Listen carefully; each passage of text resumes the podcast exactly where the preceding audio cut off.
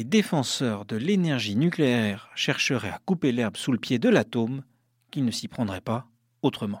En reconnaissant cette semaine, une fois de plus, que la construction à Flamanville d'un réacteur de nouvelle génération allait prendre encore plus de temps que prévu, écoutez, encore plus cher que ce que laissaient déjà redouter les dernières révisions à la hausse, EDF a fourni de nouveaux arguments aux anti-EPR impossible de ne pas admettre que le nouveau nucléaire est à la fois plus complexe à construire qu'anticipé et que l'énergie qu'il produira sera au final bien plus coûteuse que celle fournie par nos centrales actuelles. Au point que bien souvent, des énergies dites vertes, comme l'éolien, seront même plus compétitives que l'atome.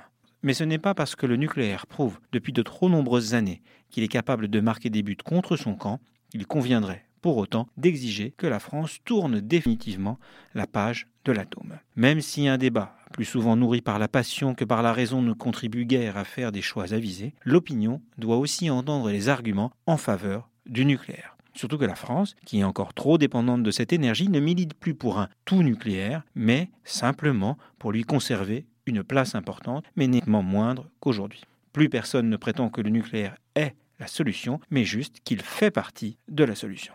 Tant pour répondre à nos défis en termes d'indépendance énergétique que de réduction de notre facture pétrolière, tout en contribuant de manière efficace à la lutte contre le réchauffement climatique, nous devons, comme bien d'autres pays, continuer de miser sur un socle atomique. Car même si le rythme de construction de nouvelles centrales s'est ralenti, les Français auraient tort de croire que la planète sort de l'énergie atomique. Chinois, Russes, Indiens, Anglais et d'autres investissent dans un nouveau parc et même les États-Unis, dopés au gaz et pétrole de schiste, n'ont pas totalement fermé la porte à l'uranium.